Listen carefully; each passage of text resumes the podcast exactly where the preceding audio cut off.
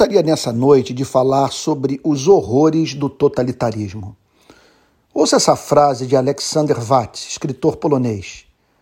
Abre aspas, a perda da liberdade, a tirania, os maltratos, a fome teriam sido mais fáceis de suportar não fosse pela compulsão de chamá-los de liberdade, justiça, o bem do povo.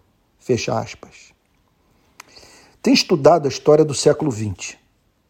Tiro como lição o fato de que não podemos dar nada como garantido.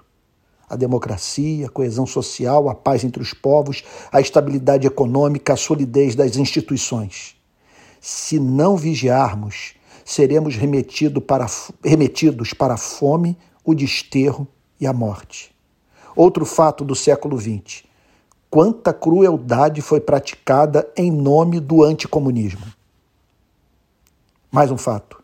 Como o comunismo praticou crueldade perante a indiferença e até mesmo apoio explícito de supostos antifascistas. De George Orwell, abre aspas, um povo que elege corruptos, renegados, impostores, ladrões e traidores não é vítima, é cúmplice, fecha aspas. Quer fazer mal à igreja? Só fale sobre política. Na história do cristianismo, isso nunca deu certo. O resultado final é o templo vazio. Quer fazer mal à igreja? Não fale sobre política. Na história do cristianismo, isso nunca deu certo. O resultado final é o templo cheio de gente vazia.